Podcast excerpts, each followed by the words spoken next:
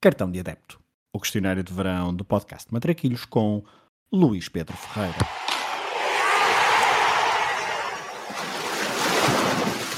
Olha a bolinha com creme, sem creme com Nutella. Minha mãe que não engorda, só larga. Olha a bolinha. Qual o jogo que gostavas de ter visto no estádio? É um jogo da Taça de Espanha, da Copa do Rei, de 96-97, entre o Barcelona e o Atlético Madrid. Eh, eu ainda tenho este jogo numa cassete VHS, eh, era o Barcelona do Bobby Robson, que eu adorava ver, e naquela altura já se conseguia seguir algum futebol internacional sem se ter, sem, se- sem se ter parabólica. Eh, a primeira mão já tinha sido um grande jogo com 2-2 no Vicente Caldeirão, eh, mas este foi, foi, um, foi um jogo de. foi uma película de cinema que, que terminou 5-4 para o Barcelona. Uh, o Milenko Pantic fez 3 golos na primeira parte para o Atlético Madrid uh, e quando havia 3-0 ao intervalo ninguém imaginava que não fosse o Atlético a estar na final. Uh, o, pá, o que se passou a seguir foi, foi emocionante, até, até para quem é neutro. Uh, foi isto, foi prime time do, do, do Ronaldo Fenómeno, uh, Figo prime time também, de La Penha prime time, numa noite que até foi má para, para outro português, para o Vitor Bahia, uh, mas para mim foi dos maiores jogos que houve. O Barça, o Barça uh, acabou por ganhar por, por 5-4, como eu disse, um jogo que teve golos espetaculares, uh, agressões que não foram vistas, enfim. Uh, se colocarmos o Barça como bom da fita e o Atlético como vilão, tínhamos um, o guião completo num jogo que foi, que foi provavelmente dos melhores, dos melhores jogos que o Ronaldo Fenómeno e que o Figo fizeram juntos. Qual o jogo que gostavas de alterar o resultado? Esta é fácil. Uh, o Portugal-França do Euro 2000. Uh, provavelmente há muita gente que, que, que, irá falar da final de 2004 que, ou, ou que tem, tem a final do, do Europeu 2004 na cabeça, uh, mas eu confesso que a mim me doeu muito mais a final do, do Europeu anterior. a seleção estava a jogar bem nesse torneio. Portugal Inglaterra da fase de grupos foi provavelmente o jogo que mais vezes vi da seleção. se bem me recordo, passava muitas vezes à noite em repetição, creio que na Eurosport.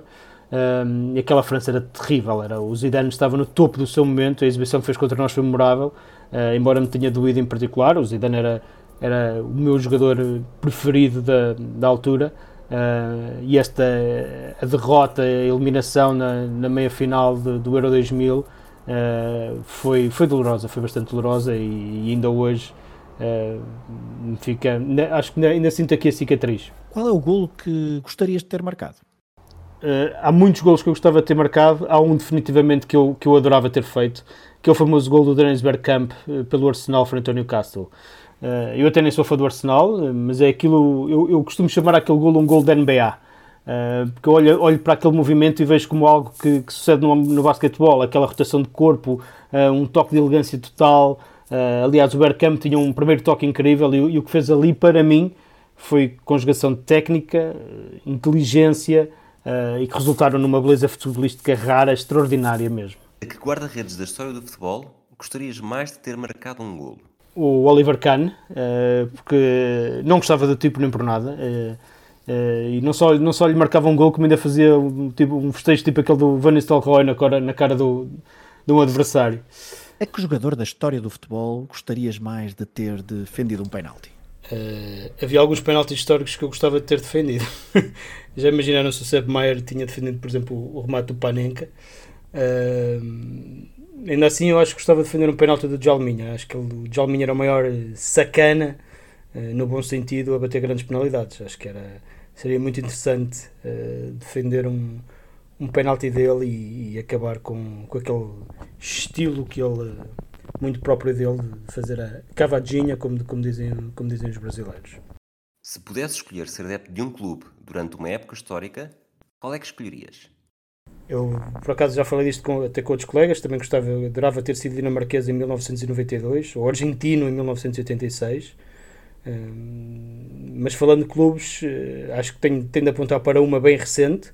Nós às vezes temos uma tendência de ir buscar Uh, lá atrás, bem lá atrás à história e ideias, mas eu acho que aquilo que o, Leicester, que o Leicester fez no futebol moderno não tem compreensão lógica. Uh, ser adepto do Leicester no ano do título é viver o verdadeiro sonho do futebol. reparem, ser do Celtic em 66, 67 deve ter sido fantástico. Foi uma festa contínua, ganhar tudo, como nunca ganhou ninguém, mas ser do Leicester em, em 2015-16 só é imaginável para quem. Eu acho que só é imaginável para quem de facto, de facto era. Combinação clube-treinador nunca aconteceu, mas deveria ter acontecido.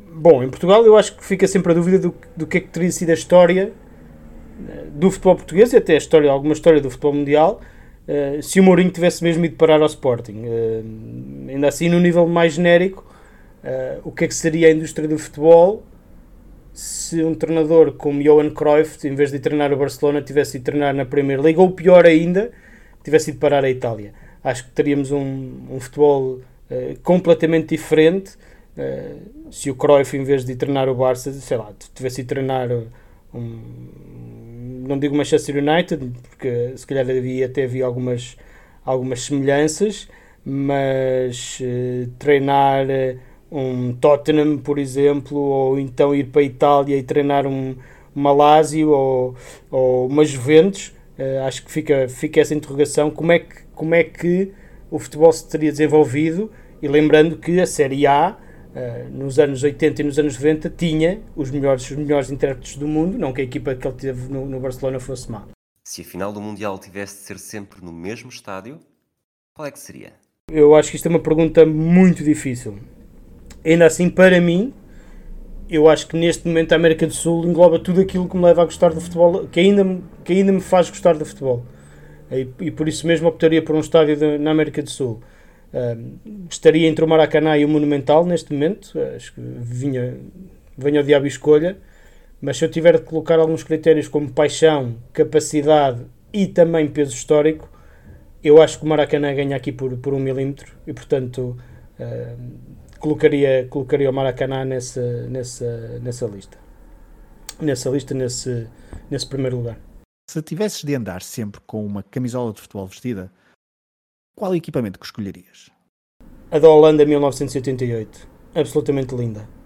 Aquele europeu, a camisola daquele europeu, para mim é, é a camisola mais, mais bonita.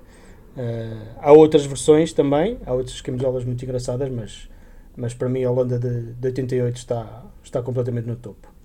Se tivesse de trocar de identidade com um jogador de futebol, do presente ou do passado, que escolhias? Uh, o Pablo Aymar. Uh, eu adoro o tipo, uh, mais até que o jogador. Uh, para mim é uma espécie de novo Valdano. basta ouvir aquilo que ele diz nas entrevistas pós-carreira quando fala de futebol. O Aymar foi um artista em campo, mas, mas é uma pessoa que cada vez que reflete sobre futebol, eu acho que nós aprendemos sempre alguma coisa. Ou ele dá-nos dá-nos um input qualquer que nos obriga a pensar sobre, sobre, sobre o, o, a modalidade em si e sobre o modo como nós olhamos para as coisas. Portanto, eu, eu mais, mais do que o jogador, é, é, tem a ver com, com a personalidade da, da pessoa. Qual o teu 5 ideal para um jogo no campo do bairro? Pá, eu tinha duas hipóteses. Uh, pensei, ou vou pelo talento, ou sendo isto um jogo de bairro, vou pela intimidação. Uh, portanto, aqui pensei, pá, vou pela última só, só para me sentir aqui um bocadinho seguro. Uh, Portanto, o 5 ideal seria o Harald Schumacher, o guarda-redes alemão. Eh, se o Oliver Kahn tinha mau feitio, deve ter herdado do, do Schumacher. O Vinnie Jones, o Materazzi, o Duncan Ferguson e o Roy Keane. Uh, são todos muito. Uh, são quase todos jogadores britânicos, mas eu acho que com estes, tipo. Uh, se, eu, se eu entrasse num, num jogo de bairro com estes, pá, acho que ganhava, ganhava logo só, só, só, de, só de olharem para ele. Quem é que escolhias para fazer dupla contigo numa partida de matraquilhos? Uh, o Thomas Assler. Acho que ele ainda dava uma perninha em campo, sinceramente. Que música relacionada com futebol escolhes para terminar este questionário do cartão de adepto? Eu, há várias músicas que eu, que eu gosto de, uh, do futebol. Uh, há uma de Inglaterra que eu gosto particularmente, mas eu vou escolher o, não é uma música, é um cântico. Uh, e se tiverem a oportunidade, quem não conhece, para ver, no, para, pesqui, para, para pesquisar no, no YouTube, um, eh, é um dos meus cânticos preferidos. Uh, gosto muito do River Plate, uh, mas este, este eu gosto muito do River Plate e dos cânticos do, do River Plate, mas acho que este é extraordinário, até porque é numa língua que nós não percebemos mas, mas, mas acho que se entende toda a emoção que, que ali está, que é o verde nacional uh, dos ultras do, do Raja Casablanca.